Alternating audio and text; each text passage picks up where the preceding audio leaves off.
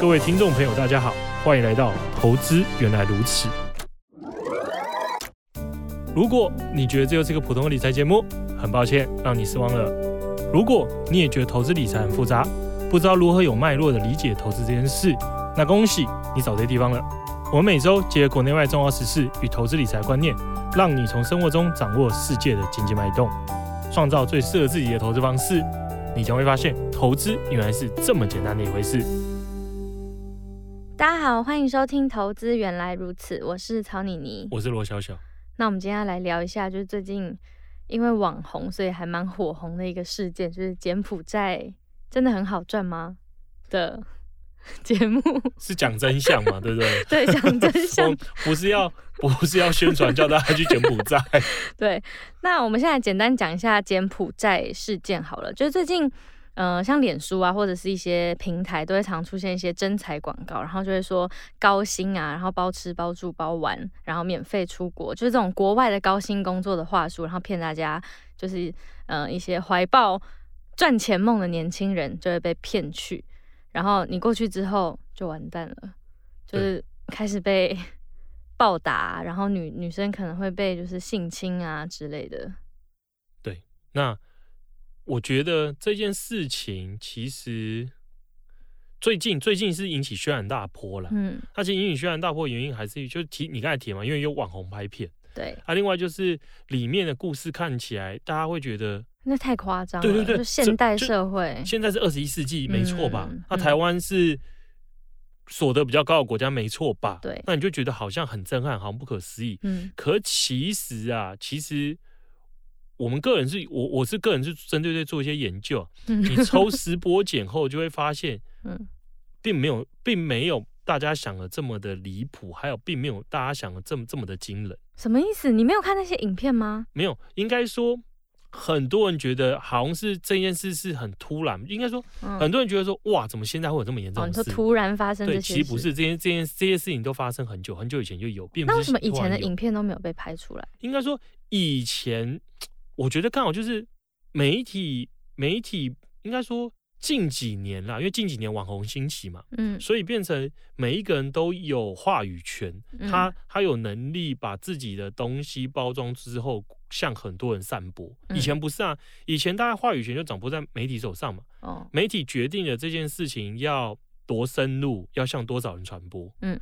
那如果他决定这个东西没有那么重要，我我就草草带过，谁会知道啊？嗯、因为因为其实大家应该发现，其实一直以来都常常会有什么新闻说，台湾又有人去哪里开了一个诈骗机房，被当地政府破获嘛。嗯，那或者是哪里又有台湾人的台湾人做诈骗，然后被抓了，可能被送到中国。嗯，就这样，大家就觉得哦，又有人做诈骗被抓了，但没有深入去了解。对啊，他、啊、这次是因为。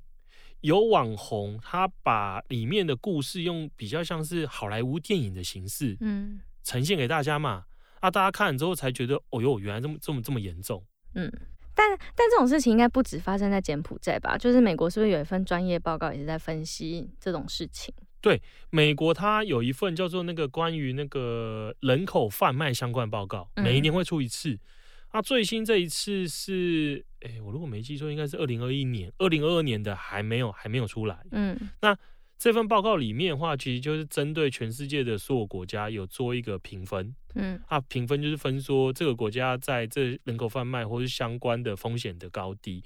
好像我们刚才提到，像是是单纯人口贩卖嘛？如果是什么？诈骗集团或是没有没有，就单纯能跟人口贩卖相关的，哦、不管是把他骗去卖淫啊，骗去做劳工，全部包在里面。嗯、那它里面的分数的话，我们刚才提的柬埔寨，嗯，然后缅甸就是都是最糟的，它的它等级叫等级三呐、啊，嗯，三是最危险的，它、啊、等级一是最安全，嗯，对，台湾落在等级一，所以我们非常安全呢、欸。我这个故事晚点再讲好了，我们先不讨论台湾不安全，嗯、反正柬埔寨跟缅甸就落在了这份报告等级三，嗯，所以代表其实并不是特例啊，因为如果只有台湾人被骗过去，嗯、那应该不会在美国报告里面这么严重啊，现对，如果他只骗台湾人，嗯，就代表说他被列，而且而且柬埔寨是。非常多年几乎都落在最差等级哦，嗯，那缅甸也差不多，所以代表说这些国家是长期系统性的让系统已开发国家认为说他们在这方面就是很危险，就是政府做不够了，你就是很容易就把把人变成奴隶剥削做贩卖。是因为我们到柬埔寨去犯罪比较不会被抓吗？因为这就提到很有趣的点，为为什么为什么是这些国家？为什么是缅甸跟柬埔寨？对啊。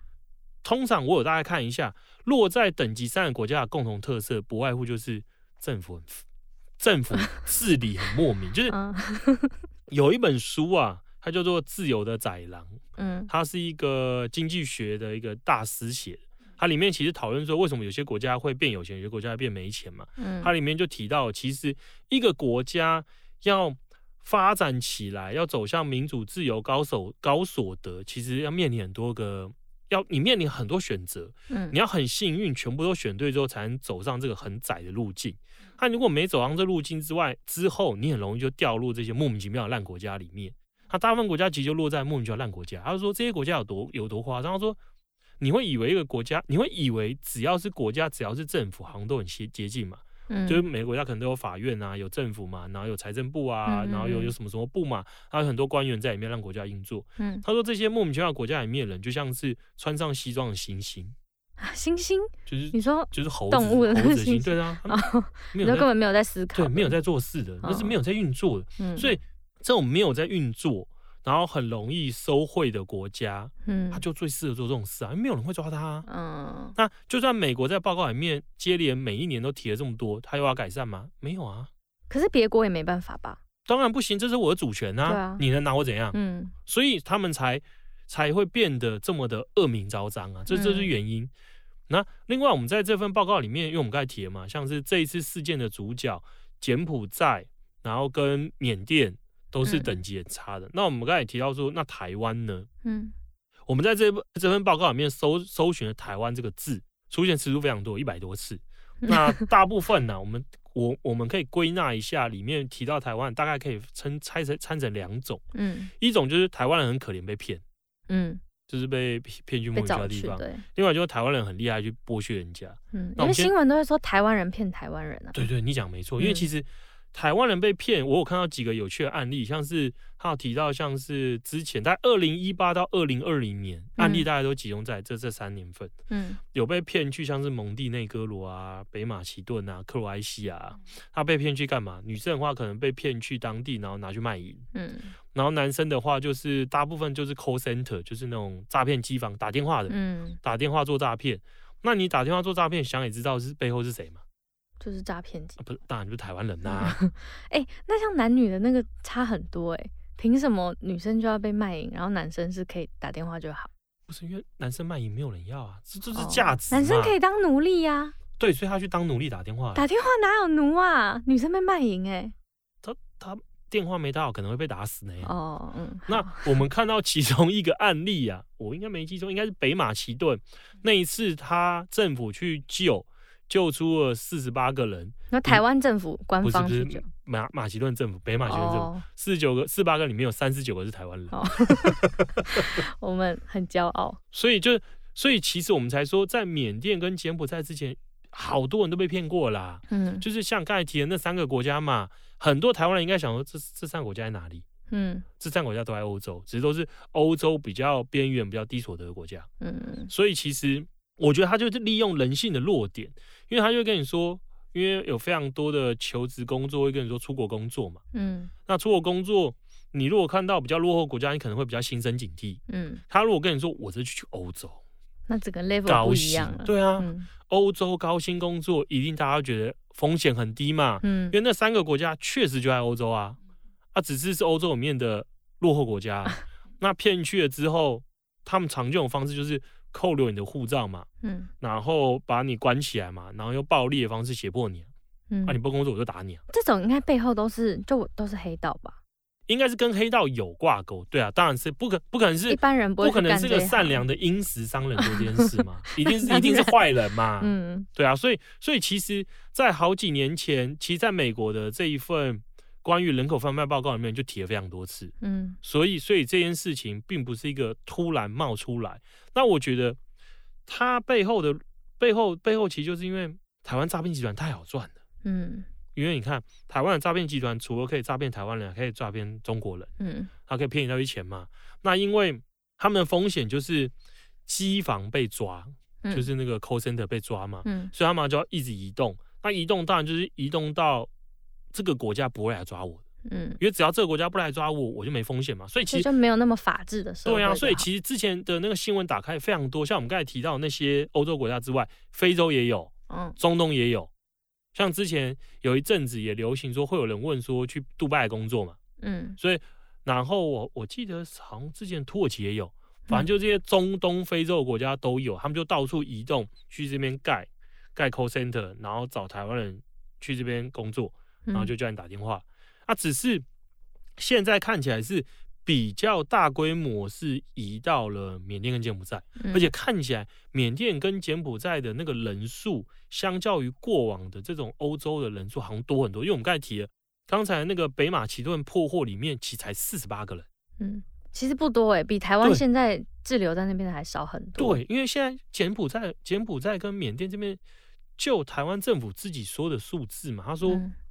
嗯每今年以来，每一个月大概每个月到柬埔寨的人数可能是一千个人，嗯，回来只有一百个，一个月九百个人就没了。所以，所以这个人数的规模，相较我们刚才提到这么多的中东、非洲国家，看起来是膨胀非常多。嗯，那我觉得原因就是一个，因为刚才的那些国家的例子都是有被破获，我们才知道，所以代表这些国家至少是有尝试去破获，嗯。他没有尝试在抓这件事嘛？嗯，他有抓才有可能破获，才让台湾人被救回来啊。嗯，所以所以他们就是在过往就是一个试错的过程，他们在 try 说哪个国家最不会抓他嘛？他现在试试试发现哦，原来柬埔寨跟缅甸根本不用担心啊。可是现在又闹大了啊！你闹大是台湾闹大，然后嘞？哦，中国也闹大啦，中国也拿没辙啊。哦，本来中国人骗中国人，但是因为中国人的政府，就中国政府有去管，所以他们现在才把那个目标转到台湾来。因为大概二零一七到二零二零年的时候，他们都是骗中国人过去，嗯，很猖狂，就是都是用反正就类似的手法嘛，嗯、出国赚取高薪，嗯，然后把你把你骗去那边工作。那对中国想要翻身的人来说，真的会。对啊，啊，中国后来政府，中国政府后来发现这件事严重性，所以后来就加强取缔，后来变成几乎是禁止，你就是不准去柬埔寨，嗯，我就全部不让你去，然后甚至我看到他有说 有有有人想要在海关去。过海关嘛，去柬埔寨嘛，嗯，海关就是道德劝说，劝说，劝说，最后最后不行，他就说你这一定是诈骗了，直接把护照撕掉。他说中国护照被撕掉，你十年内不用想再办一本，所以十年内你就不会再被骗。哎、欸，可是这是最有效的方法，哎。对啊，对啊，嗯，台湾真的是应该要学一下，因为他集权国家可以做任何事嘛，所以、嗯、所以中国把这条路整个封死之后，他就只能想，那我要找谁嘛？嗯，又一样天真无邪，我要有讲会讲中文去骗人呐、啊，嗯，所以就。脑坏脑筋就动到了台湾人，还有马来西亚华人身上。嗯，啊，我们先等下再讲这个。那我们再回来讲这份报告。嗯，因为我们这份报告刚才提了嘛，有两种，一个是台湾人骗台湾人很可怜，台湾人被骗。嗯，另外是台湾人去剥削别人。嗯，这一类在报告里面其实才是最主要的论述重点，这一类才是被提的最多的。因为报告会分国家提嘛，每个国家都有自己的一个章节。那台湾比较特别，台湾不止在讲台湾自己的时候被提到，在像是一些太平洋的岛国，就大洋洲的国家，嗯，或者是东南亚的国家，都会提到台湾，因为他们都会说当地人被台湾人剥削了。嗯，他剥削的方式大概就是台湾的远洋渔业很有名，嗯，台湾的远洋渔船数目曾经是全球第一，后来被中国超越，可是之前我们都是全球第一，所以我们很猛会捕。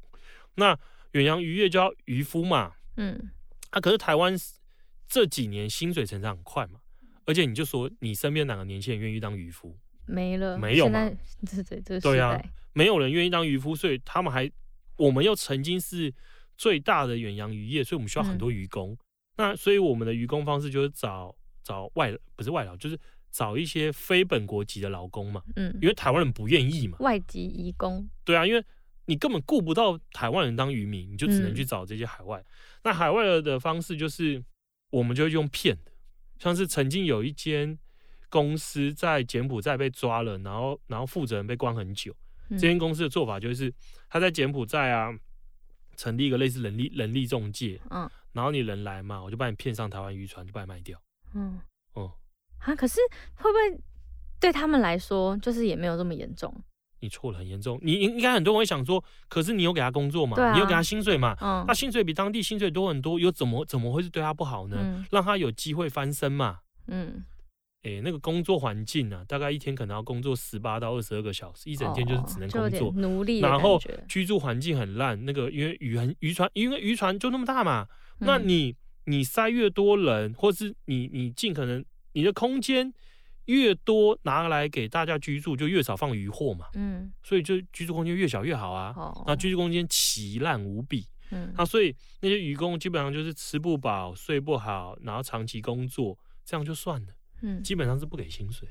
哦，他说很多案例都是，因为他都会跟你说公吃公住而已。他说我们在海上嘛，我跟你以前很麻烦啊，我帮你把钱汇到你家人，我会汇汇到你柬埔寨家人的手里。你在海上你怎么跟家人确认？嗯，没办法嘛，所以你回到家都发现说你家人一毛钱都没收到啊，这就是诈骗啊。对，所以所以所以所以美国就说这叫这叫做奴隶啊，就是剥削行为。所以美国帮他列帮我们列了很多篇幅，就在讲这件事啊，嗯、就是你就是诈骗啊，嗯，不是诈骗，就人口贩卖，然后剥削，把现代人当奴隶用。哎、欸，但是很重要的是，我们有没有扣住他们的护照？就如果他们想要走的话，我们会让他们走吗？走去哪？你在海上。你在渔船上，那靠渔船出去一次可能好几年哦。嗯，而且因为渔船方式是我在柬埔寨嘛，对不对？把你抓上船了，嗯、我之后船不会再靠柬埔寨的港口啦，我去其他地方捕鱼啊。你柬埔寨人敢在一个什么万纳度下海说我要逃走吗？嗯，你连怎么回柬埔寨都不知道，啊嗯、所以就用这种方式啊。然后等到你回到家的时候，说你其实没有拿任何一毛钱，所以他们有不少人透过柬埔寨政府跟我们告追讨嘛。嗯，台湾人没有在怕的啊？为什么？倒闭啊！双手一摊，我公司倒了，赔什么钱？赔什么赔？嗯，他还说你还倒欠我钱。他说你当初来，你那个签证费多少多少，代办费多少多少，哦，你才欠我的用什么多少多少，你还欠我一百万，对不对？台湾人真的是很不行。所以，所以，所以在美国这篇报告里面，非常多的国家，他们被剥削的段落里面都提到这一点，就是台湾及台湾的渔船。嗯，我们对，我们很厉害，我们，所以所以这份报告里面还有除了这一点之外，还有最近也闹上新闻很大，是那个，呃，我们刚才提到像那种建教合作啦，嗯、我们找一些友邦啊，或者非洲或东南亚国家的学生来嘛，然后逼人家去工厂做工，然后长时间做工，嗯、然后很少的薪水，这些其实都在那份报告里面都出现。嗯，所以除了这份报告之外，美国其实还有另外一份报告。嗯，这份其实对，另外一份报告是。他出的次数比较没那么多，他的报告关于叫做那个呃童工，然后类似那种剥削劳工嗯的报告，嗯，他的报告定意义其实是为了说那时候针对的是新疆维吾尔族人，因为中国那时候美国跟美国那时候不是说中国破坏维吾尔族人吗？然后叫他们非法劳动嘛。那他说这些非法劳动的产品就是像棉花，就是写棉花嘛。嗯、他说我们美国要说我们不用这些东西，嗯，所以你要一份报告针对这个，嗯、你要说哪一些国家的哪些产品是这种非法剥削劳工或者童工的方式生产出来的，啊，这个对对对对对，嗯、所以有这份报告跟这份名单，啊，台湾也在报告里面出现，嗯，那可台湾唯一有的产品就是我们刚才提到的 fish，哦，渔获，对，就是跟跟前一份报告一样嘛，就是因为我们的。远洋渔业在捕的过程中侵犯了很多人权，嗯、所以对美国来讲这件事就是一个不能接受的。嗯，那那我有看，还有另外一些很惊人的东西，像是他说，因为其实全世界随着所得提高嘛，人权意识的提高嘛，其实很多环保团体啊跟 NGO，那大家都希望吃下去的鱼或是不带有血。就是不带有别人的鲜血的嘛，嗯、是是这种永续啊、干净的这这这些人权的一些一些概念，所以后来全世界有规范，希望就是可以搭载，就是说那个观察员，嗯，就是说你出门的渔船上嘛，你如果有一个观察员，配一个观察员一起出海。因为人有限，所以其实有些是造，就是可能几艘船，某些稍微配一个，成本也太。可是可是像已开发国家，他们会有做那种电子观察员，我装电子设备嘛，监视你嘛，我就直接看。那不是关掉就好了吗？这不是此地无银三百两吗？你你当他们是白痴？他说那你为什么要关掉？哦，那那那观察到了他会干嘛？呃，分两个，一个是人的，一个是机器。我们先讲人的好了。嗯，人的基本上他会写报告，他会把看到的东西写下来。回来之后要把报告提交上去嘛。嗯，那如果有的话，你可能就会被被列入特殊的名单或之类的。嗯，那还说因为他还说因为所以所以他说这些观察员在船上是很危险。然后说有访问那些观察员，观察员就特别提了，他说啊，他们上了这么多国家远洋渔船，最可怕、最需要紧张的就是两个，中国跟台湾。嗯，因为你你如果让他觉得他会直接威胁你的生命安全。嗯，然后他说总共。二零一零年以来，我如果没记错，好像有十四个这种观察员死掉，嗯，其中四个就跟台湾有关。哦，嗯、啊，那可是这是一个官方报告，为什么台湾政府就是不会介入吗？哦，我跟你讲，这就有趣了。我们刚才提到那个跟柬埔寨的纠纷那个案例嘛，然后说两边，因为他说这种东西最难的是台湾的渔船雇佣这柬埔寨人是哪里？他是在柬埔寨雇佣的，这不是在台湾领土啊，台湾政府管不到啊，哦、不了。那捕鱼行为在什么地方发生？它也不在台湾领海啊，它在它在国际的海域或是其他国家的那个经济海域，嗯，台湾政府管不到啊。那为什么报告上要写台湾？因为你的船、你的船公司，或者是你的船主，或者是你你这个过挂挂国籍的国家就是台湾呐。对啊，哦、那所以台湾那时候的那个案件，是因为台湾政府、台湾检方检方就说嘛，因为我们没办法取得足够多的证据，所以我们只能说无罪啊。嗯，因为没有证据嘛？没有证据吗？应该还是会有证据。因为因为柬埔寨跟我们没邦交啊，哦，政府可能根本不理你，不愿意配合你啊，为什么要给你？啊，可是我们要帮助的是他们的国人呢、欸。你帮助他的国人，嗯，他政府不见得会鸟你，他政府根本不把他自己的人当人、哦，因为他们是星星。对啊，这政府不见得他把自己人当人看，所以 所以所以这件事在处理上也很难度，所以我们我们的政府。在这种跨境执法或者处理上也很难，而且他还有提到一个，就是他在里面居中协调的一些 NGO 人员，他也提，他说跟跟这台湾政府谈嘛，台湾政府的态度就是很简单，他说，因为人家都会说这个东西是是涉及到人口贩卖嘛，或者奴隶之类的嘛，嗯、台湾政府都会跟你说，哎呀，那我这么严重嘛？他可能就是忘了给薪水啊，没有这么严重嘛。哦，对啊，所以所以台湾政府态度也很明显嘛，嗯，根本懒得管了，就是他们不希望这些很难听的话语烙印在台湾身上，嗯，对，那、啊、可是他们有胆子叫美国改报啊改报告吗？也没有啊，嗯，啊，反正就是媒体不要报就好了，所以如果媒体不报，大家也不会知道这些事。哎、欸，可是远洋渔就是这些渔业，其实在台湾也没有很被报道吧？对，对啊，可是他们很有钱，远洋渔业。因为那个数字比较旧，我记得二零一八年的产值好像是三百多亿台币，然后那些渔船主其实都超有钱的，嗯，对啊，啊，因为他们很重要选票，所以不会有人得罪他们啦，所以也不太会报。啊，当然政府会说这几年有改善，嗯，啊，反正我就至少在最新的美国的那这几份报告里面，台湾还是出现在上面啊，对啊，啊，如果有改善，就应该不应该出现在上面嘛？嗯，这是我们台湾最最最最美的风景。反正我觉得，我觉得这有点过分了，因为我觉得我们看到缅甸跟柬埔寨的新闻，都会觉得为什么同样是台湾人会被要被骗去当奴隶被虐待，嗯、所以你会觉得很难过，所以大家才会群情激愤，嗯，说要改变这件事嘛。那、可是当提到别国人被台湾人虐待的时候，大家又当没这回事。我觉得，我觉得，我觉得，我觉得这一点有点那个了。嗯，但我们算是这个产业的很大的一个需求方跟供给方哦。台湾其实真的很厉害，台湾除了是诈骗集团这种这种 call center 算是始祖，而且而且很厉害之外，台湾还是那个整个东亚地区的那个毒品的输送的重要枢纽。哇哦，就是干这些有的没的，我们都蛮强的。我觉得啦，就是政府能做的有限。嗯。那政府能做有限的情况之下，大家只能想想如何保护自己。嗯，所以我觉得我们接下来就要跟提一下，刚出社会年轻人要怎么保护自己。因为被找去的都是年轻人，几乎因为年纪大有经验的很难被骗呐、啊。哦，是是 这样吗？真的，不然为什么专骗年轻？我我讲真的，就是每个人都希望自己赚很多薪水嘛。嗯，这是人之常情嘛。嗯，那刚出社会的一定会对未来有美好想象，想要找很多钱嘛。而且而且又觉得。外派啊，去外国工作是一个很美好的、很美好的事情。对我觉得我们并不是说外派高薪是错的，嗯、只是派你去的国家建议你看一下，同时对照一下我们刚才提到美国这一份的那个人口贩卖相关报告。嗯、美国是把它列在等级几？嗯，如果是最安全的等级一，那你可能心中就不用这么担心嘛。嗯，如果是落在等级三，就要思考一下了，你就要再做下一步了。下一步是什么？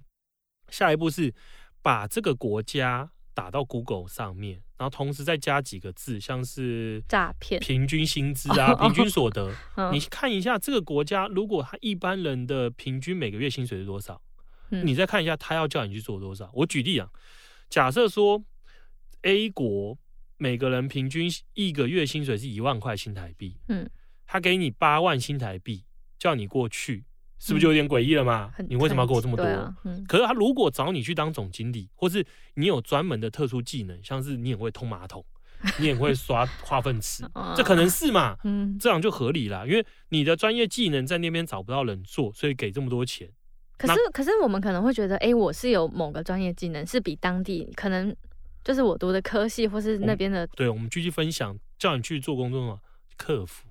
哦，行政人员哦，对，还有翻译人员，我我我无法理解，HR 对 HR HR 客服，然后行政人员，当地人做不来吗？不可能嘛？那如果当地人能做得来，为什么要多给你这么这么这么多钱？嗯，所以我觉得这几个就很，这几个脉络就很容易识破这个工作是不是要骗你过去，是不是要诈骗？嗯，他其实这是一个，我觉得后来现在有点可怕的是，我觉得更可怕的是一点是。之前我们提到了这么多被抓的那个诈骗机房，嗯，散布在整个中东、非洲这些这些诈骗机房，他们其实都只跟你说，我要找你来做高薪工作，把你骗过去嘛，嗯，所以所以如果只是这个的话，用我们刚才提到这套方法就可以辨识，对。可现在不是，现在衍生出了新的变化，这变化是你的朋友跟你说，哎、欸。我在这边做的不错哎，我招待你来玩，哦、你要不要？亲朋好友，对，我觉得这个这个就难防啊，哦，因为他们会被威胁啊。对，可是这很可怕，因为因为因为因为你一定不会防范自己好朋友嘛。嗯，你的好朋友说在那边过得很好，赚很多钱，然后招待你过去看看，或是招待你旅游，谁会想那么多？嗯、他在邀你的时候，旁边就是有个电笼在旁边。所以所以我觉得这就有点过分，这就真的是突破了道德的底线。嗯，因为之前的那个你还可以说是抽智商税嘛。嗯。那稍微辨识一下还可以。那这样要怎么辨识？你你朋友找你去玩，而且后来还有变化招喽。嗯，很多人会说没关系，我朋友如果招待我去柬埔柬埔寨或是缅甸，我不去。现在不是哦，他招待你去泰国，在泰国当地把你押上，把你抓去缅甸或是柬埔寨。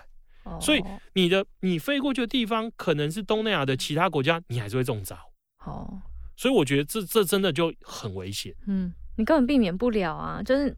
哎、欸，可是你应该也会知道你的那个朋友到底是怎么样吧？你你能知道什么什么意思？什么叫知道他是？就是你知道他是一个可信，或者是他如果跟你很好的话，不是，他，你你我我觉得我觉得这样这样不能这么说，因为你可信的朋友，他可能是个老实人，是好人，他不喜欢误入陷阱，他每天被打，那我那我是不是也该救他？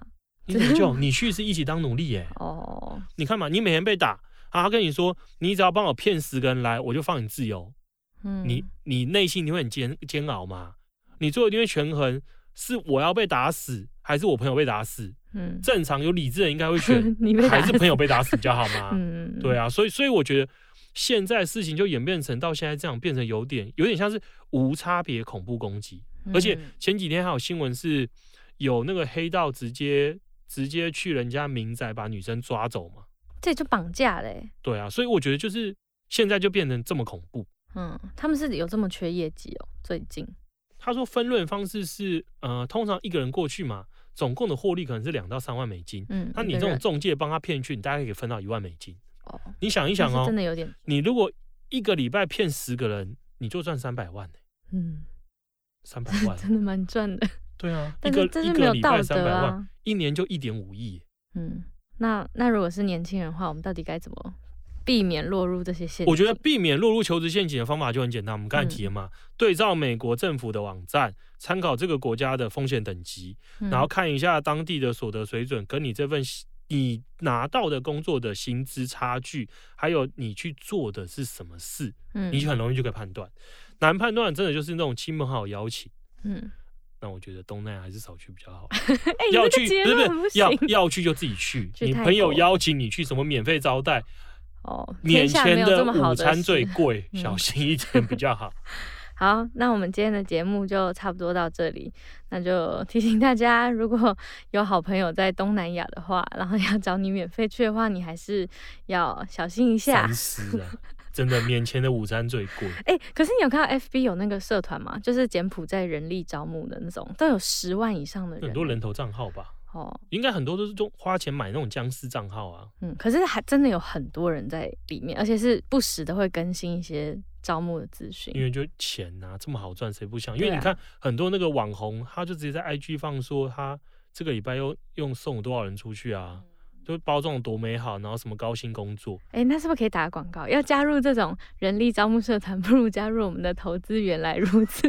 我们至少不会把你骗去缅甸。对呀、啊，我们我们可能会叫你买缅甸缅甸的基金，可我们不会把你骗去缅甸卖。好，那在节目的最后要来提醒大家，现在到巨亨买基金开户，输入我们的限定代码 FUNDDA 就会送红利点数。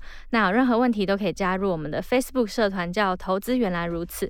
然后也可以去我们巨亨买基金的官方 Facebook、Line 跟 Instagram。那详细资讯都在 Podcast 的资讯栏，大家可以直接点进去看。那今天节目就到这里，谢谢大家收听，下集见，拜拜，拜拜。巨亨买基金，买好基金，随时都行。本节目由巨亨证券投资顾问股份有限公司提供，一一零经管投顾新字第零零八号。